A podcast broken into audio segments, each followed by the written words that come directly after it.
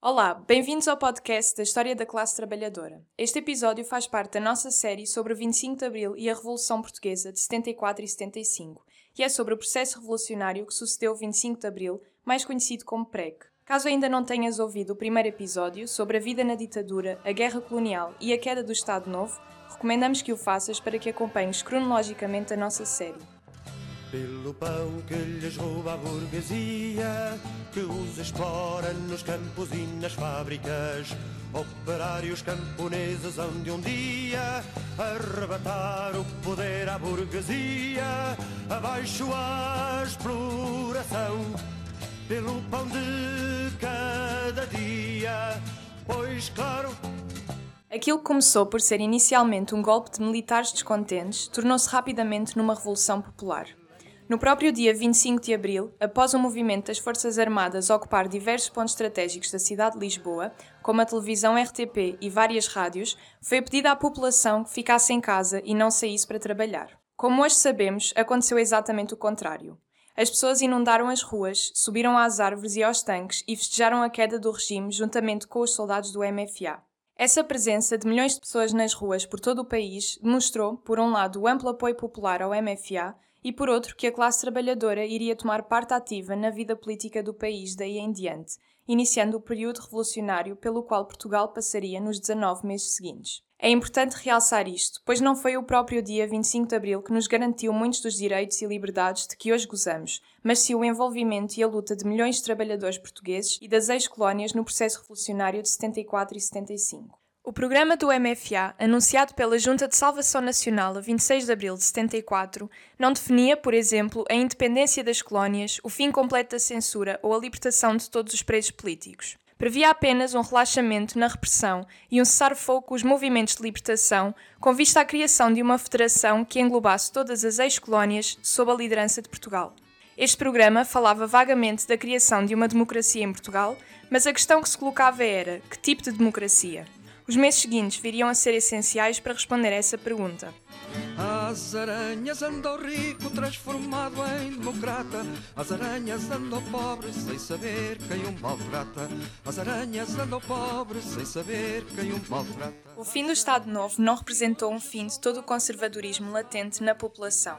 A ditadura dependia muito dos seus dogmas e da ordem moral tradicional, e a manutenção desta ordem social exigia a criação de mitos, que muito dificilmente se ultrapassariam mesmo após a queda do regime, que era muito baseado no catolicismo, extremamente opressor para com as mulheres e minorias sexuais, mas também no colonialismo e no racismo. Quanto à integração das mulheres, foi já mencionado no nosso primeiro episódio o que aconteceu na primeira grande manifestação de mulheres após a queda do regime, no dia 13 de janeiro de 1975, onde se pretendia queimar símbolos da opressão das mulheres, como revistas pornográficas e símbolos do casamento, tendo sido interrompida por homens que atacaram as manifestantes, tentando inclusive despê-las na rua. Este atraso e conservadorismo, heranças do Estado Novo, serviram de bloqueio e impediram que se desse uma grande transformação cultural em Portugal, como se deu noutros países europeus nas décadas de 60 a 80, marcados pelo crescimento exponencial da luta feminista e LGBT. Um outro exemplo foi, logo após o 25 de Abril, um grupo organizado conhecido como Movimento de Ação Homossexual Revolucionária,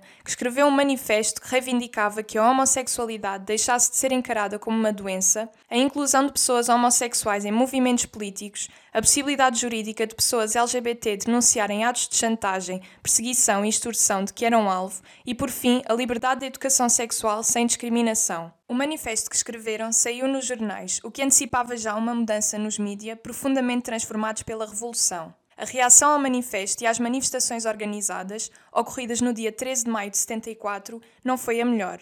Galvão de Mel, um general conservador da Junta de Salvação Nacional, disse na televisão que Não foi para isto que se fez o 25 de Abril. reação que era representativa de uma sociedade ainda muito conservadora. Dentro do próprio salazarismo já havia fraturas, como a existência de uma ala liberal que defendia algumas liberdades individuais e políticas e que numa fase inicial se encontrava lado a lado com a classe trabalhadora nos momentos logo após o 25 de Abril, mas como veremos, rapidamente se tornou um agente de resistência à mudança que a classe trabalhadora exigia.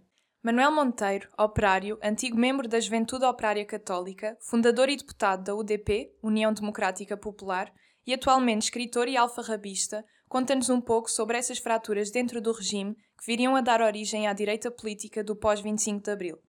Aqui em Lisboa, a contestação, entretanto, portanto, o salazarismo como regime começou a apodrecer por dentro, propriamente por dentro, não é? Muitos setores salazaristas começaram a ver que o salazarismo e o fascismo eram um impedimento ao crescimento do próprio capitalismo. É assim que aparece, inclusivamente, dentro do fascismo, a chamada ala liberal, desfiada pelo Sá Carneiro, pelo Pinto Balsemão, pelo Miller Guerra e outros que, vêm, que são eleitos, inclusivamente, quando o Marcelo Caetano toma conta do poder para a Assembleia Nacional, mas que exigiam liberdades burguesas, não é? Mas liberdades, liberdade de imprensa, a libertação dos presos políticos e a negociação com os movimentos de libertação para chegarem a um acordo da constituição de uma confederação para a autonomia, não a independência, não é? para a autonomia dos países das colónias africanas portuguesas, o próprio dentro do fascismo. Enquanto isso por fora, não é? Grande, começaram a existir grandes movimentações. Entretanto, dentro do próprio sistema e no sistema militar começaram a haver contestações devido às questões cooperativas, não é, com os problemas dos oficiais do quadro e com os problemas dos oficiais milicianos isso deu origem ao, às primeiras reuniões do MFA. Portanto, começou-se a gerar esse, esses movimentos todos internos. Mas, como eu digo, era uma situação de repressão, porque o Marcelo Caetano, quando o Salazar morreu, prometeu uma abertura. E de início houve uma ligeira abertura. Mas rapidamente o, o, o Marcelo viu que aquilo que estava a, a sair fora do controle e tornou a impor de novo a ditadura pura e dura. Éramos um pequeno país com um grande império, era o último império que existia. Por paradoxal que parecia, o, país mais miserável da Europa era o único que tinha o, o maior império do mundo, não é? Porque naquela altura já o colonialismo francês, inglês, belga e tudo tinha descolonizado, menos o português. Uh, portanto, os campos de concentração de Tarrafal tinham sido fechados, foram abertos pelo famoso democrata Adriano Moreira, não é? Que hoje é um é adorado por, pela direita e por uma certa esquerda, mas foi ele que abriu o campo de concentração do, do Tarrafal, onde morreram muitos, entre os quais um dos, o, o secretário-geral do PC, o Bento Gonçalves, e outros militantes, operários, que morreram lá no Tarrafal, aberto pelo Adriano Moreira. É preciso que as pessoas fixem bem nisto, não é? Portanto, era uma situação de total falta de liberdade, que deu depois a origem, não é? À grande explosão que foi o 25 de Abril, com a aderência popular toda uh, a esse movimento, que depois de um, de um golpe militar rapidamente se transformou, não numa revolução, mas num processo revolucionário, sim, porque não é brincadeira nenhuma os operários tomarem conta das fábricas dos principais grupos económicos, na história não acontece muitas vezes isto. Logo após o 25 de Abril, a classe trabalhadora como um todo teve pela primeira vez em décadas um papel ativo na vida política do país. Nos locais de trabalho fizeram-se saneamentos, expulsões de administradores fascistas que tivessem participado na repressão de trabalhadores durante a ditadura, mas também greves e protestos por melhores salários, direito a férias pagas, ao descanso, à maternidade, a subsídios de Natal, férias e desemprego. Além disso, houve ainda centenas de ocupações, coletivizações de fábricas, empresas e terras que eram geridas por comissões de trabalhadores. Manuel Monteiro fala-nos um pouco sobre as atividades mencionadas na altura do PREC. Arranjei trabalho depois na, na fábrica, na Sergal, que era uma fábrica moderna, que tinha sido instalada há pouco tempo, do Champalimau, do grupo Champalimau, que era uma fábrica de cervejas. E aí estive, onde me apanhou o 25 de Abril formámos a Comissão de Trabalhadores e depois, lentamente, começámos a fazer a, a, unidade das Comissões de Trabalhadores, não é? Sobretudo da Cintura Industrial de Lisboa. O partido, o Partido Comunista Português, naquela altura, apoiava fundamentalmente as comissões sindicais e os sindicatos e achava que as comissões de trabalhadores iam contra as comissões sindicais e os, e os sindicatos. E foi aí a minha divergência fundamental com o partido eu ainda levei a Comissão de Trabalhadores à sede do PC para fazer uma sessão de esclarecimento. Depois o partido ia fazer o congresso e chamaram-me para eu fazer parte do Comitê Central, uma vez que precisavam de jovens operários. Eu, como partido, estava contra as comissões de trabalhadores e começou a ter uh, opiniões divergentes, chamando que muitas das greves eram reacionárias, quando, nós organiza, quando as comissões de trabalhadores chamadas interimpresas organizou no 7 de fevereiro uma grande manifestação operária contra o desemprego e contra a NATO, que estava no Tejo a fazer exercício militares para amedrontar o movimento operário, eu, naquela altura, quando me telefonaram para eu ter uma reunião com o Álvaro Cunhal, eu recusei-me a ir. Hoje arrependo-me de não ter ido, não pelo caminho que eu segui, mas porque eu tinha uma grande admiração pelo Álvaro Cunhal, ainda hoje tenho, em muitos aspectos, sobretudo no plano cultural, e acho que perdi uma oportunidade histórica. Podia discordar depois e não aderir à, à eleição que eles queriam fazer, mas foi um erro que eu cometi nessa altura. Os trabalhadores estavam totalmente, regra geral, os operários, não é? Estavam totalmente despolitizados só uma franja muito pequena é que aqueles que ou eram militantes do Partido Comunista ou estavam nos setores de esquerda da Igreja, sobretudo a Juventude Operária Católica, JOC, não é? Que foi um grande centro de esclarecimento, de abertura de, para, para muitos operários, entre os quais para mim, não é?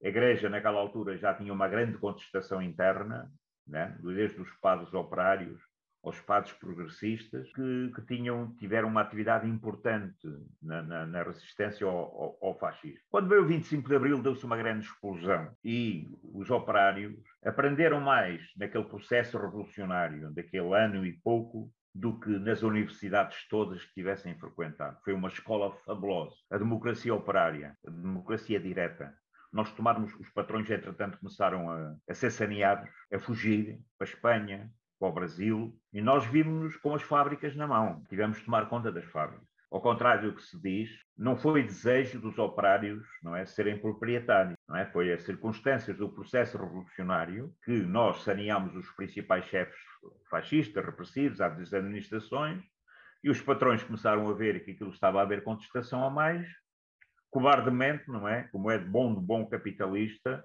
só é só tem farronca quando tem as polícias e os exércitos a favor deles, porque quando estão frente a frente com os operários são os cagões. Tem medo, foi o que eles fizeram. Quando viram que o exército não estava do lado deles, a grande maioria do exército, e a polícia ficou inoperante, eles só tiveram a atitude que todo cobarde capitalista explorador tem.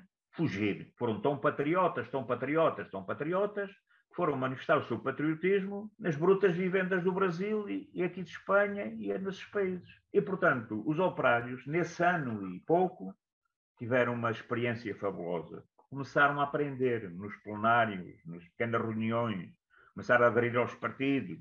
O PC, que foi o grande, era o grande partido operário, de facto, não é?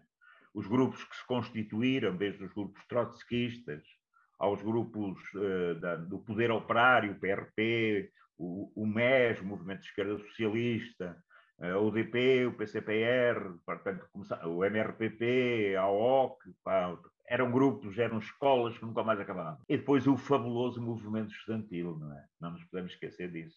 Os grupos mencionados por Manuel Monteiro são o PRP, Partido Revolucionário do Proletariado, de orientação guevarista e antiparlamentarista, que defendia a organização autónoma da população em assembleias e comissões de trabalhadores e de moradores, como uma forma legítima e autêntica da luta de classes. O MES, Movimento de Esquerda Socialista, era uma congregação de católicos progressistas e sindicalistas.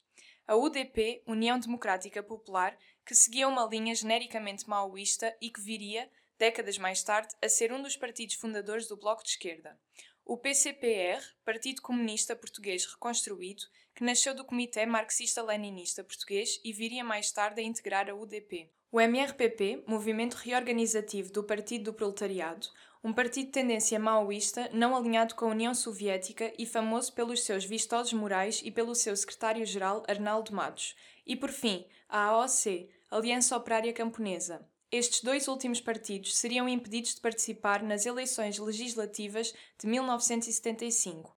E apesar dos fracos resultados eleitorais dos restantes, estes possuíam um forte poder de mobilização e de ação dentro dos comitês de trabalhadores, comissões de moradores e nas organizações autónomas de soldados nas Forças Armadas, como os SUVs, Soldados Unidos Vencerão, que se propunham a lutar com o povo trabalhador na formação de um exército popular revolucionário. A radicalização crescente sentia-se até nos juramentos de bandeira dos soldados, como no caso do Ralis, Regimento de Artilharia Ligeira de Lisboa. Nós, soldados, juramos ser fiéis à pátria e lutar pela sua liberdade e independência. Juramos estar sempre, sempre ao lado do povo, ao serviço da classe operária, dos camponeses. E do povo trabalhador. Juramos lutar com todas as nossas capacidades, com voluntária aceitação. Da disciplina revolucionária, contra o fascismo, contra o imperialismo, pela democracia e poder para o povo, pela vitória da Revolução Socialista. Agora o povo unido nunca mais será vencido, nunca mais será vencido. Agora o povo unido nunca mais será vencido, nunca mais será vencido. Os movimentos estudantis, tal como hoje e em todo o lado, refletiam a luta que era levada a cabo pelos trabalhadores. Havia insatisfação transversalmente em todos os setores sociais, o que levava à mobilização dos estudantes que se manteve após o 25 de Abril. Manuel Monteiro toca na questão do envolvimento dos estudantes na politização e na luta da classe operária. Os estudantes, entretanto, começaram a, ir para as fábricas, a conviver com os operários, a tentar eh, eh, captar operários para os seus grupos, não é? Cada um pertencia aos grupos, então aquilo é. Aquilo, as, a universidade praticamente parou.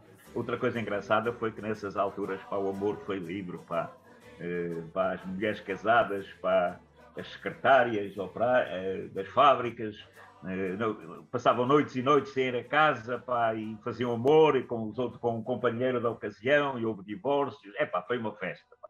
Foi uma festa. Vocês não imaginam a festa que foi, pá. a democracia operária, a democracia proletária, a democracia dos trabalhadores, foi uma festa. Pá. No ponto económico, em que nós pá, subimos os salários de uma forma. Nós na fábrica passamos, ganhamos um conto e 400 1.400 escudos e passámos a ganhar, as mulheres de limpeza, que eram as que ganhavam menos, passaram a ganhar seis contos. Vocês vejam lá, toda a gente começou a comprar frigoríficos novos, começámos os operários a comprar carros, pá, aquilo era, foi uma festa. Pá, já dizia o Zeca Afonso, e quem diz o contrário é tolo. Foi uma grande festa, foi uma, foi uma coisa fabulosa. Mas também durou pouco, durou pouco porque nós fomos muito ingênuos, fomos muito ingênuos porque de facto acreditávamos que o, o socialismo estava ali e que era possível com aquela fuga dos cobardes dos capitalistas e que eles não iam contra-atacar, mas eles deixaram cá os seus agentes, não é? Os setores do, do exército, fundamentalmente burgueses, que não queriam o fascismo, mas também não queriam, não queriam a democracia operária, não queriam a produção na mão dos operários, não é? Portanto, queriam seguir o, o rumo da social-democracia, que era os operários a serem explorados, mas em liberdade. Francisco Raposo, na época estudante e atualmente militante da esquerda revolucionária, também vivenciou ativamente a luta estudantil do período. Nos primeiros tempos, na escola, havia bastante atividade, tinha havido um protesto por causa dos aumentos dos preços da cantina, uh, nós bloqueámos, não fomos, não fomos, fizemos uma greve, na verdade, à cantina durante algum tempo, era uma coisa para ser articulada com outras escolas, mas só duas escolas é que fizeram, e portanto tinha havido um protesto e eu tinha, estado, eu tinha sido mais ou menos o pivô de ligação a, a outras pessoas. E, portanto, por causa disso, granjei uma certa popularidade e, e pronto, participei nas RGAs, nas assembleias de, de, escola. Fui eh, com um outro colega, que por acaso acabou no CDS, mas fomos uh, delegados da, da, da, minha escola a uma escola de raparigas, que era a Rainha Dona Leonor, que era muito perto, para convidá-las a participarem na primeira greve estudantil. E foi impressionante, arrepiante para mim, entrar numa escola só de raparigas. E falaram uma assembleia só de raparigas. Eu, se houvesse um buraquinho no chão, era capaz de meter lá e entrar. Mas não acabei por dizer o que tinha, que tinha a dizer. Uh, ouvi coisas que foi a primeira vez que ouvi na vida. Mas pronto, foi, foi uma experiência muito intensa nesse, nesse período. No verão, começo a articular com alguns colegas meus da escola primária, num bairro, um bairro operário, uh, num bairro de Lata, aliás, num bairro de Lata, mas durante todo 75 não houve, pronto, eu participava nas coisas, mas não estava de forma nenhuma organizado, não estava muito preocupado com isso, apesar de haver muitas organizações que, que então, particularmente a nível da escola, eu acho que há, provavelmente com exceção do PSD, toda a gente cortava toda a gente e toda a gente me queria recortar. Eu não, não achava assim grande piada às, às organizações existentes, mas não percebia o que é que queriam, outros achavam muito estranhas. Então fui andando. Entretanto, uh, comecei a perceber que havia algumas diferenças, uh, e algumas assembleias interescolas. Havia uns grupos que usavam um bocado a violência, outros que andavam para ali a empatar, e através de alguns amigos, tinha noutra escola, mesmo ao lado, uh, que era a Dom João de Castro, comecei a, a, conhecer uma coisa que era o Maestro, que era aliás, um movimento que já vinha antes do 25 de Abril, que era o movimento de, associativo do ensino secundário do Distrito de Lisboa, que tinha participado na mobilização desse protesto que saiu borrado. Comecei a trabalhar com eles e foi, foi, todo um processo muito bom, com muita coisa pela, pela mistura. A minha sensação é que nós a nossa havia duas, duas grandes reivindicações. Uma delas era a abolição do, dos exames aquilo uh, era quase. Era uma barreira terrível. Ela tinha uma marca de classe que eu na altura não percebia que tinha. Aliás, a, a própria existência do ensino comercial e industrial era uma marca de classe muito forte. Hoje nós vivemos numa sociedade em que as, as barreiras de classe praticamente uh, elas existem, mas não se sentem. Eu cresci uh, a minha adolescência foi feito num período em que se marcavam muito bem as barreiras de. E nas coisas mais comezinhas. Passarcos era uma vila pequena, apesar de ter sido também o, o centro, juntamente com a Amadora, do crescimento urbano em, em Portugal. Mas, sendo uma, aldeia, uma, uma vila pequena, havia os cafés das pessoas ricas, havia os cafés das pessoas remediadas dos funcionários bancários, dos, do pessoal dos seguros, dos escriturários das fábricas, e depois havia os cafés e as tascas da classe operária e dos, dos pescadores, que havia uma comunidade de uh, pescadores em Passo E, portanto, isto também se marcava na escola. Os liceus estavam destinados àqueles que tinham possibilidade de ir para a universidade. Todos os outros, a esmagadora maioria, acabava no, no, no segundo ciclo. Fazia o, o ensino preparatório, que é equivalente agora ao, ao quinto e sexto ano, e ia trabalhar. Alguns conseguiram ir para as escolas comerciais ou industriais. E essas escolas tinham uma particularidade que nós podíamos ter acesso ao ensino superior, mas teríamos de frequentar previamente o Instituto Comercial ou o Instituto Industrial. Portanto, havia uma barreira muito grande. E os exames eram parte disso. E, portanto, essa foi uma das reivindicações muito fortes. A outra foi a democracia das escolas nós entendíamos que uh, as escolas tinham que ser uh, geridas democraticamente. E, portanto, os estudantes, como os trabalhadores, como os professores, tinham que ter uma palavra a dizer. Portanto, essas foram as duas reivindicações mais fortes. Hoje, uh, daquilo que me apercebo, desapareceu a gestão democrática das escolas. Foi construído a ideia do, do diretor escolar, que deu a imagem, provavelmente, norte-americana, mas, de facto, o, a democracia das escolas eh, desapareceu e as regulamentações, por exemplo, eh, era impensável nós pedimos autorização a alguém para formar uma associação de, estudantes. Nós fazíamos a associação de estudantes, acabou. E hoje uh, nós sabemos que elas estão regulamentadas. No processo de pacificação pós 25 de novembro, houve a pacificação que também levou à regulamentação das associações de estudantes. E eu hoje olho para algumas associações e vejo empresas comerciais e não associações de estudantes. Ao longo dos primeiros meses após o 25 de Abril, começaram a criar-se divisões entre a Junta de Salvação Nacional e o MFA relativas a várias questões, como a descolonização e a radicalização crescente da sociedade neste período. Assim, no dia 28 de setembro de 1974, terminaria aquela que se pode chamar a primeira fase do processo revolucionário, durante o qual a Junta de Salvação Nacional, chefiada por António de Spínola e mais seis generais com ligações à direita conservadora, dos quais dois viriam a ser candidatos do partido CDS-PP, tentaram impedir a descolonização defendida pelo MFA e bloquear muitas das conquistas que o povo exigia nas ruas. Face a este impasse, no dia 28 de setembro é convocada uma manifestação intitulada de Maioria Silenciosa, em apoio ao Presidente da República, o General Spínola, de forma a tentar reforçar a posição da Junta de Salvação Nacional. Esta manifestação, convocada para Lisboa e apoiada pelo Partido Liberal e pelo Partido do Progresso, que apesar do nome não era progressista, viria a fracassar completamente devido à ação da classe trabalhadora. A população lisboeta, em conjunto com o MFA e os partidos de esquerda, barricaram os acessos à cidade, impedindo a entrada de forças reacionárias, enquanto que os trabalhadores dos comboios e autocarros fizeram greve, recusando-se a transportar manifestantes da zona norte do país para Lisboa.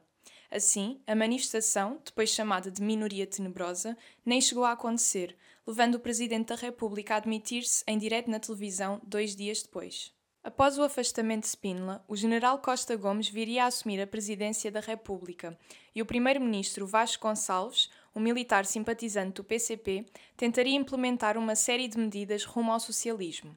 Estas medidas seriam frustradas pela presença de oficiais spinolistas no governo e nas Forças Armadas, ainda que nos campos e nas fábricas os trabalhadores continuassem os saneamentos de fascistas, as greves, protestos, ocupações e coletivizações. Em fevereiro de 75, após meses de impasse, começam a surgir boatos da formação de uma organização de extrema-direita em Espanha, com o intuito de levar a cabo uma contra-revolução em Portugal em março de 75. Ainda durante os preparativos do golpe spinolista, surge outro boato de que iria ocorrer uma matança de Páscoa no dia 12 de março, na qual militares associados ao PCP iriam matar e prender centenas de militares e civis reacionários, Obviamente, não havia qualquer plano ou sequer intenção do PCP de levar a cabo tal iniciativa. No entanto, o boato foi suficiente para fazer Spínola agir, viajando imediatamente para o quartel de Tancos, em Portugal, e iniciando um golpe militar no dia 11 de março, começando por bombardear o Regimento de Artilharia Ligeira 1, próximo do aeroporto de Lisboa, no qual morreu um soldado.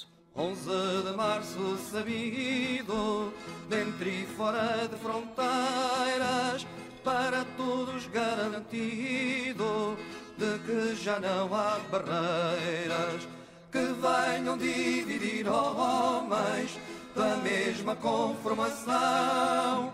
Por essas montanhas fora faremos a revolução.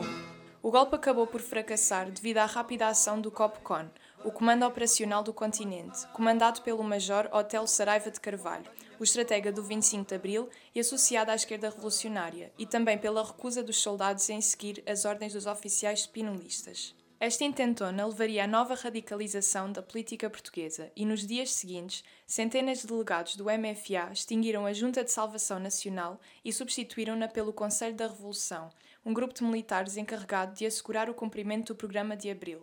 Além disso, o governo de Vasco Gonçalves, juntamente com os sindicatos e os trabalhadores, viria a nacionalizar toda a banca, bem como centenas de empresas seguradoras, fabris, companhias de tabaco, de energia, incluindo os impérios das famílias mais ricas do país, como os Melos, o Espírito Santo e o Champalimau, que haviam financiado o golpe militar. Alguns fugiram para Espanha e Brasil, ambos países sobre brutais ditaduras, e outros foram presos por alguns dias, mas libertados rapidamente devido à pressão de empresários nacionais e de vários países europeus, como a França e a Alemanha Ocidental, que queriam a todo o custo parar o processo revolucionário. Como veremos mais à frente, após a derrota da Revolução, todos estes capitalistas voltariam a receber as empresas expropriadas e ainda com direito a enormes indenizações. Vejam aquele homem de cartola, de lacinho e casacão, a mala cheia de dinheiro que ele transporta na mão. Vive em Cascais ou Estoril e mora numa mansão. Goza as férias de verão quando quer e lhe apetece. Tem um banco e muitas fábricas, tem nome de patrão. Hum, mas agarra aquele ladrão não faz falta e é cabrão. Na época, após o golpe de Estado de Pinochet no Chile em 73, apoiado pelos Estados Unidos, estes mudaram de política externa, passando a financiar partidos de esquerda reformista como forma de parar processos revolucionários, em vez de instaurar brutais ditaduras, como foi feito no Chile. Portugal foi cobaia desta nova política, depois usada também em Espanha e em alguns países da América Latina, com a retórica de que era preciso financiar, passo a citar, democratas contra ditaduras comunistas mas isto vai acabar. A porrada no patrão. Nesse sentido, os Estados Unidos recusaram-se a apoiar o golpe de Spínola e, em vez disso, segundo Kenneth Maxwell, historiador britânico especialista em história ibérica, a CIA depositava mensalmente entre 2 a 10 milhões de dólares nas contas do Partido Socialista durante todo o período revolucionário.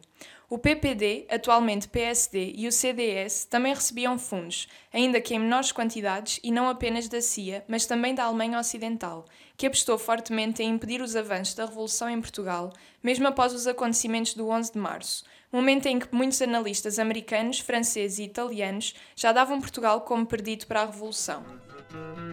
Os maninhos lavadinhos de Deus Nosso Senhor Vêm dar-nos papelinhos, falam de paz e amor. São as seitas e seitinhas cujo número não tem fim Mas bem feitas as continhas Donde lhes vem o pilim. Ai, cia, ai, cia,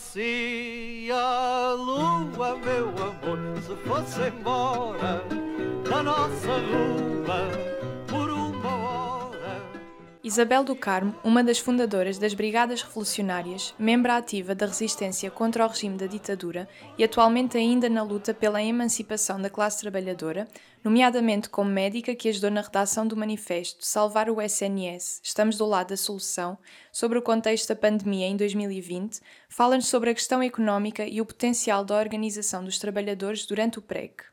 Na, na altura, aquilo que se sentiu é que o mundo estava a ser virado de pernas para o ar porque uh, os trabalhadores passaram a poder fazer greve. As primeiras greves foram as greves dos Correios e dos trabalhadores do aeroporto. Eu julgo que uh, os trabalhadores de, aqui da que se chama agora a Ground Force e, tam, e os dos aviões, mas naquela altura chamava-se TAP a tudo. Portanto, Correios e TAP fizeram greves imediatamente para aumento de salário não foi bem recebido por toda a gente, eh, porque toda a gente que se punha contra a ditadura. Enfim, não, não vamos entrar nesse detalhe porque é, é um bocado triste. Uh, mas eles fizeram, não? E eram muitos. E conseguiram vencer, aumentaram os salários. Essa, essa, essas foram as greves pelo aumento de salários.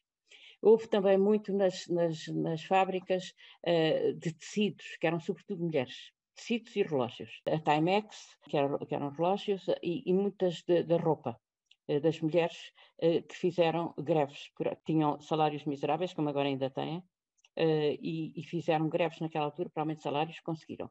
Depois houve outro fenómeno, foram os, os, os donos de, de, fábricas que abandonaram, que fugiram, abandonaram as fábricas, sem pagar aos trabalhadores, claro, e houve ocupações de fábricas. Houve ocupações com tentativas de produzir à mesma e, portanto, conseguir produzir em termos coletivos falharam muito essas tentativas. Houve dificuldades. Podia ter havido, se não tem vindo a contra-revolução em 75, havia perspectivas no, no, no quinto governo, quarto, no, no quarto governo, uh, em que uh, os ministros eram mais à esquerda que em qualquer outro governo, um, houve tentativas de. Eu estou aqui com dúvidas se foi o quarto, se foi o quinto um, foi julho, agosto de 75. Houve haveria, se não houvesse a contra-revolução, tinha havido possibilidade de, de formas de gestão de fábricas grandes então, coisas importantes e já com outra, com outra dimensão, outra escala. Isto hum, foi, foi, era ministro da, da, Economia, o Cravinho, que é pai do atual ministro da, da, Defesa, que era é pai, pois, do atual ministro da Defesa. Houve ali um período em que ele era ministro da Economia e que tinha um, um, secretário de Estado que era um homem muito para a frente do ponto de vista económico e em que tinha sido possível eh, instaurar eh, gestão coletiva um, com, com, participação dos trabalhadores. Eh, em, em, em, uma escala já importante.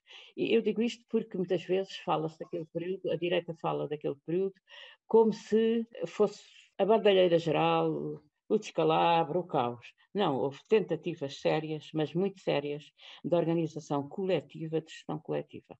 Estou a falar desta, destas uh, fábricas, nomeadamente a SAPEC, que era, que era já uma escala grande, das, da produção naval, da Legionave e da Sete Nave, e, por outro lado, no campo, nos campos, as, as herdades coletivas, com uh, orientações de, de, de, organização agrária sérias, com, com o professor de, de agronomia, o Fernando Batista, em relação às fábricas do, de um que foi secretário, que foi, e o Fernando Batista, que também foi secretário de Estado, secretário de Estado da Economia, que era o Martins Pereira. Estou a lembrar-vos nomes porque eh, são nomes que devem ficar porque, eh, ao contrário de mim que andava na rua, não é? Que andava na rua, que proclamava, que aparecia, que apelava à revolta, houve homens mais discretos, homens e mulheres mais discretos, que fizeram tentativas sérias que podiam ter sido vitoriosas, ao contrário do que diz a direita, organizadas, e, e essa história faz-se, não é? Esta, essa história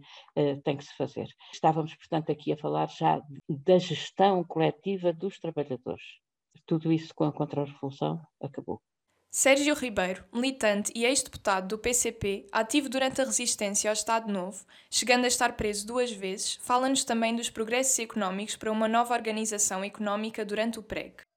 As modificações eh, foram aparecendo ao longo da própria ditadura, porque logo em 1926, quando a ditadura se, foi ditadura militar, antes de optar aberta e claramente pelo fascismo, com a Constituição de 1933 e com tudo aquilo que, que, que vinha da ditadura militar de 26, uh, eh, mesmo aí havia modificações. O fator sindical, o elemento sindical foi muito importante.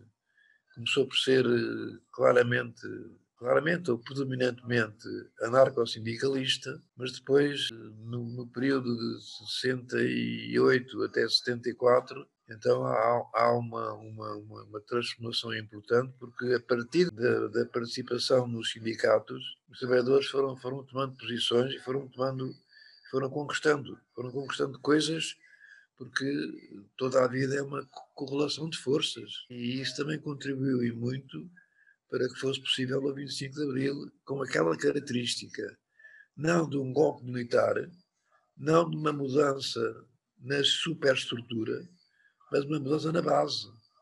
Uma mudança que mudava a vida, porque ela vinha, vinha mudando. É, é, Deve-se lembrar-se que logo em 1970 os sindicatos formaram a Intersindical, que não foi bem recebida pelo, pelo, pelo, pelo mas que o regime teve, teve que suportar, teve que aguentar, porque, porque a força era muita. Eu lembro-me que o Contatos Metalúrgicos foi, percorreu o país todo. Portanto, eh, quando, quando se dá o 25 de Abril, 25 de Abril dá-se na sequência de várias transformações. Para usar eh, uma, uma expressão que pode ser demasiadamente de, de, do campo da filosofia, há mudanças de quantidade que levam à mudança da qualidade. Vai-se acrescendo somas, mas de repente dá-se o salto. E esse salto teria sido também o 25 de Abril, porque uh, se procurou avançar mais para além da mudança, pura e simplesmente no, no aspecto de democracia, liberdade, mas democracia e liberdade controladas por um poder económico, controladas por, por uma por, por, forças que mantinham os trabalhadores como os fornecedores de uma força de trabalho que era paga como mercadoria. Portanto, a reforma agrária foi importantíssima. Foi um, um despertar de, de, de, caminhos que se iniciaram, que foram, começaram a ser percorridos e que tiveram toda a oposição. O poder económico reagiu do exterior, do interior, houve terrorismo, houve terrorismo em Portugal, houve assassinatos e destruição de centros de trabalho e foi, foi, foi um período em que, apesar de não ter sido muito visível, foi muito violento, houve violência, houve modificações que, que foram travadas e transformações que foram impedidas,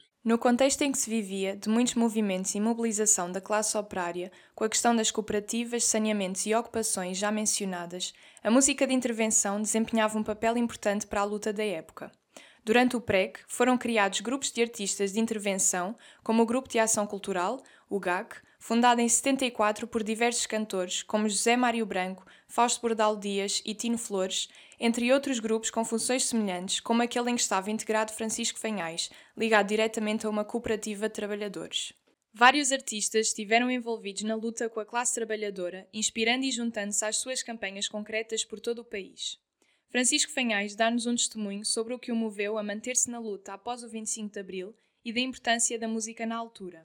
O lugar que estava mais ligado ao Zé Mário Branco e outros cantores, mas eu não estive ligado ao, ao grupo. Quer dizer, estava noutro grupo, estava num grupo que, que era uma cooperativa que era, era nova, mas antes da cooperativa ter sido criada também pronto, estava hum, sempre ativo, sobretudo com, com o Zé Afonso e com outros cantores, mas o nosso trabalho depois do 25 de Abril foi eh, lutarmos pela implantação do chamado poder popular. Eu estava muito ligado ao Zé Afonso, eu próprio integrei um grupo que era da Luar, portanto, para nós o básico da, da, da, digamos, da cultura política era eh, o poder popular, portanto, apoiámos, cantámos em, em apoio e, e, com ocupações de, de, cooperativas, criação de cooperativas, até em quartéis, cantámos muitas vezes também, não é? ocupações de edifícios abandonados para a criação de, de clínicas populares, etc, etc, apoiámos comissões de moradores. Portanto, o meu trabalho, juntamente com o de outros, bastantes outros meus colegas, sobretudo o Zeca, era eh, estarmos ao serviço de, de, das lutas populares e da, da implementação das lutas populares, é? para que as coisas pudessem, pudessem vingar e pudessem eh, ter sucesso. É? Foi esse essencialmente o meu trabalho. Tanto aqui como no estrangeiro, quer dizer, nós eh, cantámos dezenas de vezes tanto aqui como fora de Portugal, sobretudo junto à imigração, onde eu tinha vivido quase três anos, uh, e, portanto, o nosso trabalho também era, digamos, junto à imigração, alertá-los e, e sensibilizá-los para, para a situação política que estávamos a viver em Portugal, portanto, tentando, tentando chamá-los uh, para o lado da, da, da, democracia, para o lado do desenvolvimento do país.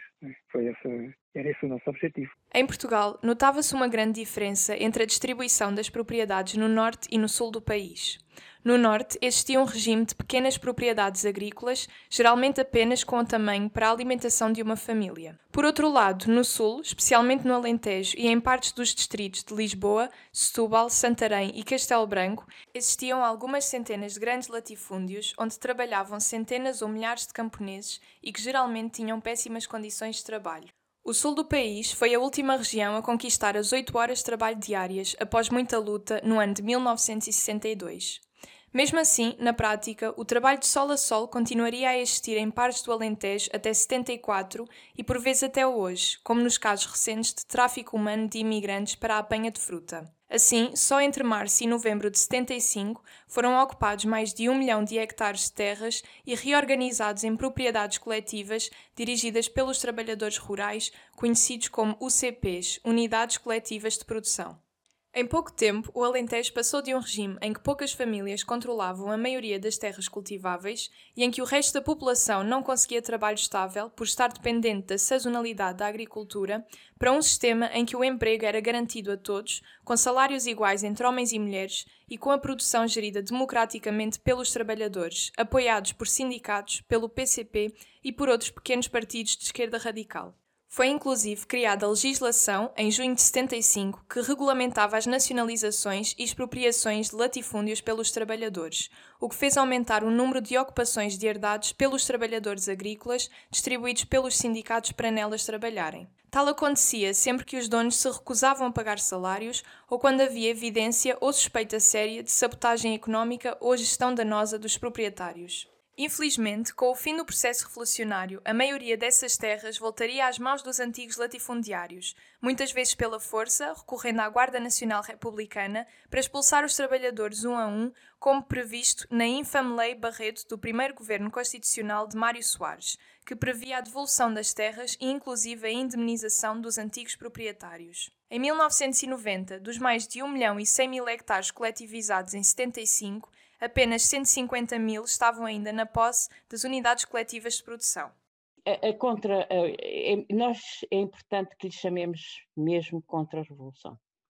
Habitualmente diz o 25 de novembro, o 25 de novembro. E, primeiro que tudo, o 25 de novembro foi um golpe da direita contra a Revolução. A direita alargada porque o Partido Socialista também esteve envolvido no 25 de novembro. E, portanto, o, como eu vos disse, havia naquele momento tentativas sérias de organizar as coisas em termos que não correspondiam ao modelo capitalista, predominante eh, em toda a Europa e, e, que depois se veio a, a solidificar em 78, 79, é, é, 80, é 79, 80, não é?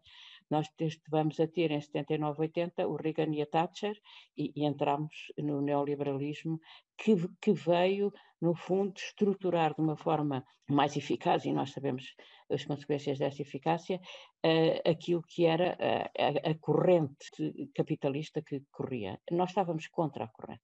E, de facto, as tentativas que aqui se estavam a fazer, num país pequeno, distante do centro da Europa e pobre, porque uh, o desenvolvimento, uh, a base industrial é, era, era fraca, nós estávamos aqui numa tentativa de estruturar isso de outra maneira. É essa tentativa que é bloqueada pela Contra-Revolução, é contrariada pela Contra-Revolução e é organizada a partir de agosto de 75 um golpe que uh, vai destituir o poder que existia na altura, vai, vai substituí-lo, alegando com o alibi de que era a esquerda que estava a, a organizar um golpe de esquerda para tomar conta do, do poder de uma forma mais uh, uniforme ou, do que aquela que, que, já estava, visto que o, o, os últimos governos tinham sido de esquerda. Depois houve o do Pinheiro da Azevedo, que, que não era, mas eh, e a contra-revolução, o que é que a contra-revolução faz?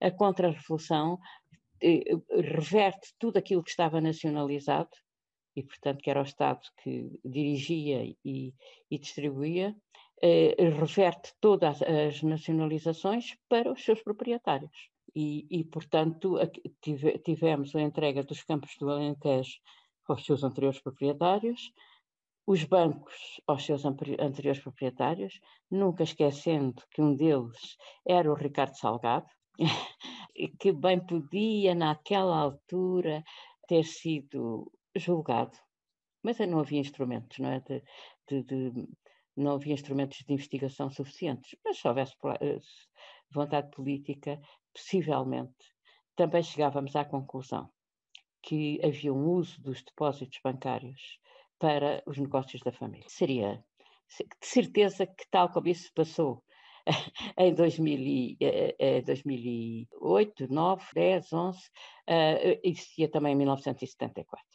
e, e um, portanto, houve uma. É que isto é pouco falado, porque na altura ele foi considerado pela, pelo, pelo novo poder pós-contra-revolução num mártir, não é? Que tinha, teve que fugir e depois voltou, tomou posse dos seus bens, foram-lhe entregues os seus bens, ainda foram indenizados, não é? E, uh, e tudo correu no sentido de uma estrutura capitalista, fosse uh, nos campos, fosse na indústria, fosse no sistema bancário. Portanto, foi restituída uma estrutura capitalista, um, houve repressão, os militares eh, de esquerda foram imediatamente presos. Eh, não foi só o hotel, foram todos os, os militares de, de, esquerda que foram presos, sem acusação que se visse, e, e, nós fomos presos, nós fomos presos em 77 e tivemos, eu, eu estive quatro anos, eu e outros, não é? Fomos presos 30 eh, e estivemos presos quatro anos sem, sem, sem, em prisão preventiva. Portanto, eu quando saí, saí porque tinha cedido o tempo de prisão preventiva, não tive, não, não, fui, não fui condenada. Nunca fui condenada. Durante o verão de 1975, várias concepções de sociedade e de democracia foram apresentadas no espaço público. Entre as diferentes propostas encontrava-se o comunismo conselhista, a democracia avançada, a democracia liberal e o presidencialismo federal, que eram defendidas por personalidades tanto no interior do MFA como nos diversos governos provisórios. No entanto, ao longo dos últimos meses do processo revolucionário e sem perspectivas de uma tomada definitiva de poder pela classe trabalhadora, organizada com o apoio do PCP e da esquerda radical, a situação viria a desembocar no processo constitucional e na contra-revolução. Em setembro de 75 cai o governo de Vasco Gonçalves, que já só contava com o apoio do PCP, e forma-se um novo governo liderado pelo general Pinheiro de Azevedo, com a maioria dos ministros do PS. Já em novembro dá-se um acontecimento caricato. Trabalhadores da construção civil cercam a Assembleia da República num protesto por melhores condições de trabalho e impedem a saída dos deputados e do governo durante dois dias. Após as negociações com os sindicatos terem falhado, os líderes sindicais dirigem-se ao primeiro-ministro Pinheiro de Azevedo chamando-lhe fascista, ao que este responde Vão bar da merda mais o fascista. Ó meu Portugal formoso, ó meu Portugal formoso, berço de latifundiários, berço de latifundiários. Onde um primeiro-ministro, onde um primeiro-ministro já manda merda aos operários, já manda merda aos operários. Durante o verão de 1975, várias concepções de sociedade e de democracia foram apresentadas no espaço público.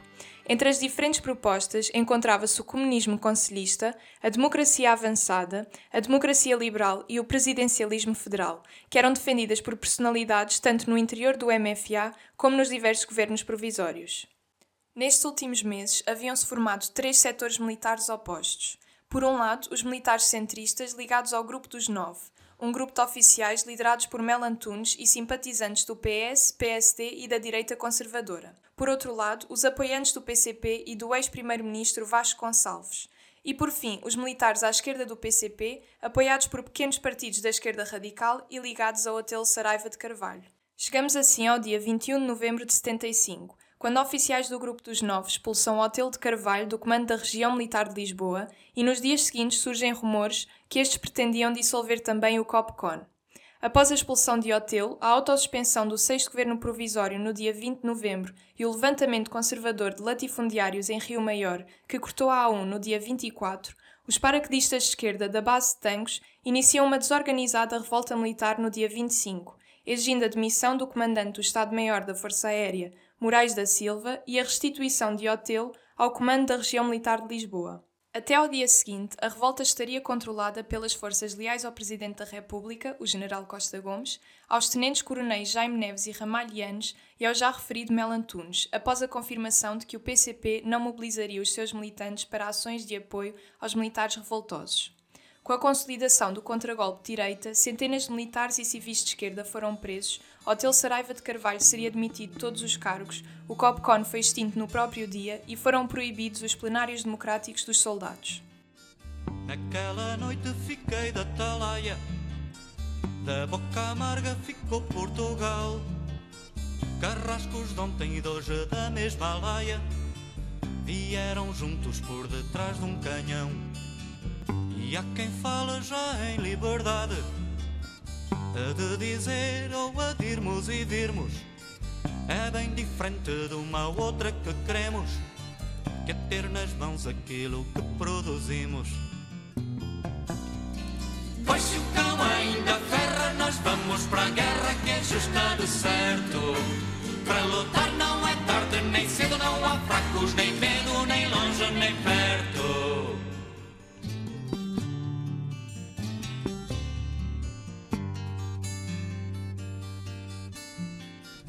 Nacionalizam quem manda é o Estado, mas no poleiro já estão outros mandões.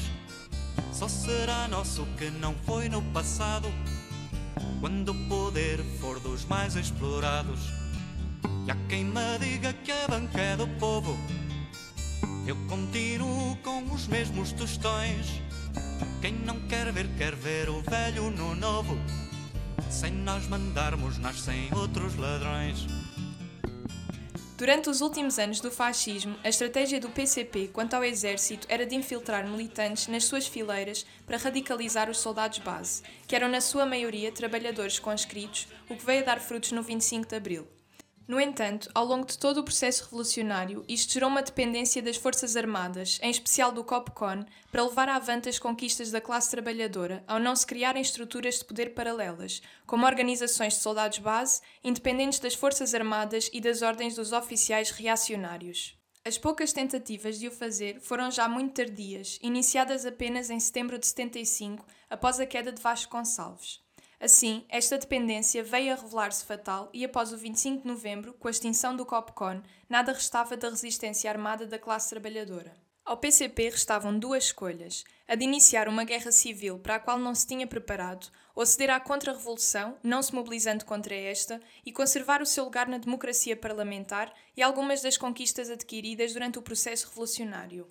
Portanto, a contra-revolução foi o restabelecimento do poder capitalista, o restabelecimento da estrutura capitalista e, e depois foi o que se seguiu. Depois tivemos, por causa desse restabelecimento, tivemos ao como Primeiro-Ministro, ao como Presidente da República, o Cavaco Silva durante 18 anos, é muito tempo. É, é, muito tempo dentro dos 40 e tal anos do, do pós-revolução, porque era um homem com um pensamento pobre e medíocre, porque ele é pouco inteligente, mas era um pensamento de seguimento do Reagan e da Thatcher, e, portanto, um pensamento perfeitamente neoliberal, de competição, de individualismo, e, e isso imprimiu no país, num país que tinha tido pouca folga durante os anos revolucionários, com, com uma população que tinha chegado a 74, com 40% de analfabetos, 40% que mesmo as pessoas alfabetizadas tinham pais ou avós que nunca tinham lido um livro ou sequer tinham lido, e, portanto, apanham uma população ainda com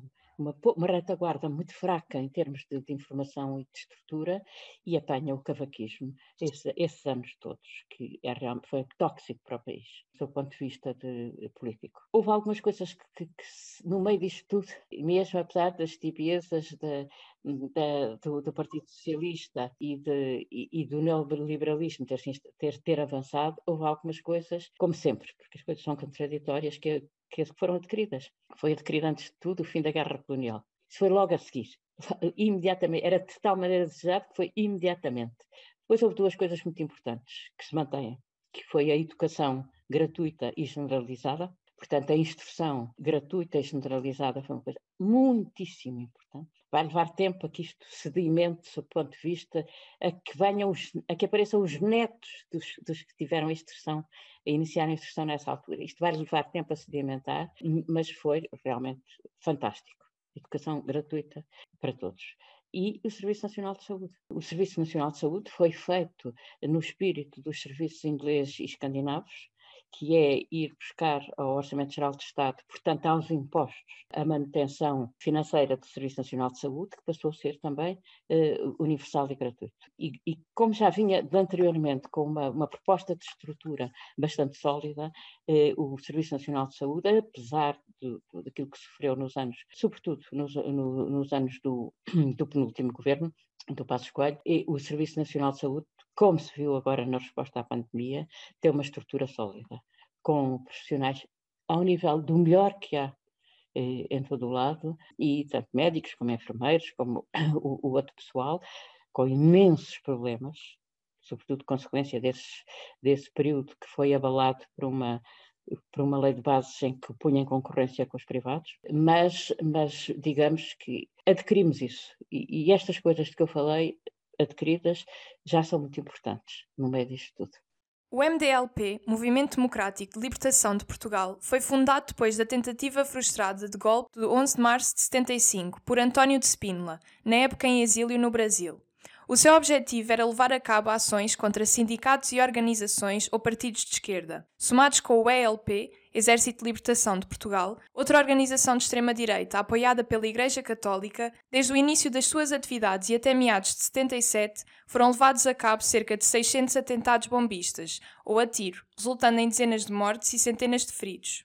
Uma das ações mais conhecidas que vai sendo atribuída ao MDLP foi o atentado que matou o padre Max, na época candidato a deputado pela UDP, a 2 de abril de 76, através da colocação de materiais explosivos no seu carro, causando a morte também de Maria de Lourdes Ribeiro Correia, uma aluna do padre. Só nos seis meses seguintes ao 25 de novembro houve mais de 200 ataques bombistas, não só o que vitimou o padre Max, mas também, por exemplo, a Embaixada de Cuba, no qual morreram dois diplomatas. Apenas alguns dos envolvidos foram julgados, mas nenhum chegou a ser punido. Os seus membros iam desde a direita mais moderada, do PPD ou PSD, a ex-PIDs e legionários, entre os quais estavam o atual comentador televisivo José Miguel Júdice e o ideólogo do partido Chega, Diogo Pacheco Amorim. Não são os traidores da confiança popular, nem os sabotadores do que custou a trabalhar. Não são os bombistas e quem lhe está a pagar nem são os fascistas que querem regressar. Só o povo unido no campo, na cidade, pode dar sentido à nossa liberdade. Só o povo unido no campo, na cidade, pode dar sentido à nossa liberdade. Pensando num panorama político geral, a classe trabalhadora conquistou muitas liberdades políticas e civis que se deveram à sua mobilização nesta época e que em parte duram até hoje. Sérgio Ribeiro fala-nos sobre a dimensão atual destas conquistas. Foi através de, de, do voto, através da participação, ainda não esclarecida, ainda não está, que nunca estará, da parte do, do, da, da população, chegou-se a uma Constituição. A Constituição de 2 de abril de 76 é um facto muito importante na nossa vida, porque a Constituição é de onde saem ou, ou, as leis, ou aquilo que as leis têm que corresponder. E essa Constituição foi construída numa Assembleia eleita pelo povo, com todas as forças a, a votarem nela, mas, de certo modo, porque estava por trás de, de, dessa Assembleia o povo, os trabalhadores, e a Constituição foi um passo importantíssimo. Já teve sete modificações ao longo destes 47 anos, mas continua a ser um elemento que não nega a sua origem, não nega a sua raiz de estar com os trabalhadores, considerar que são a parte mais desfavorecida na organização económica, mas têm condições legais, legítimas, constitucionais para se defenderem. Muitas vezes não é, não é, não é seguida, muitas, muitas, muitas vezes é agredida, mas ela existe, existe e é um dado muito importante que nós devemos defender com, com, com, com força, porque representa um, um, um, tal, um, um passo em frente na legislação que nós podemos ter. A nossa atual Constituição acaba por ter um sabor agridoce. Se por um lado consagra muitos dos direitos adquiridos neste período, por outro lado também é um símbolo da derrota da Revolução e da instauração da democracia burguesa em Portugal. Apesar da influência de outras grandes movimentações, como o Maio de 68 e os movimentos de libertação nas ex-colónias, numa fase inicial a Revolução Portuguesa estava quase isolada no panorama internacional. No entanto, logo viriam a estourar processos idênticos noutros países, como na Grécia e na Espanha. Infelizmente, o ditador espanhol Francisco Franco só morreu em novembro de 75, já no final do período revolucionário português. Teria feito um favor a ambos os países se tivesse morrido um pouco mais cedo, como no dia 26 de abril de 74. Dessa forma, ambos os processos, quer em Portugal, quer em Espanha, ter-se-iam influenciado e radicalizado mutuamente, aumentando as chances de sucesso. No contexto atual, é importante termos em conta que o processo revolucionário ficou inacabado. Resta-nos a nós continuar essa luta e fazer o que ainda não foi feito, porque essa é a nossa história, a história da classe trabalhadora. Nós vamos combater-vos para ter um mundo novo. Até a vitória final,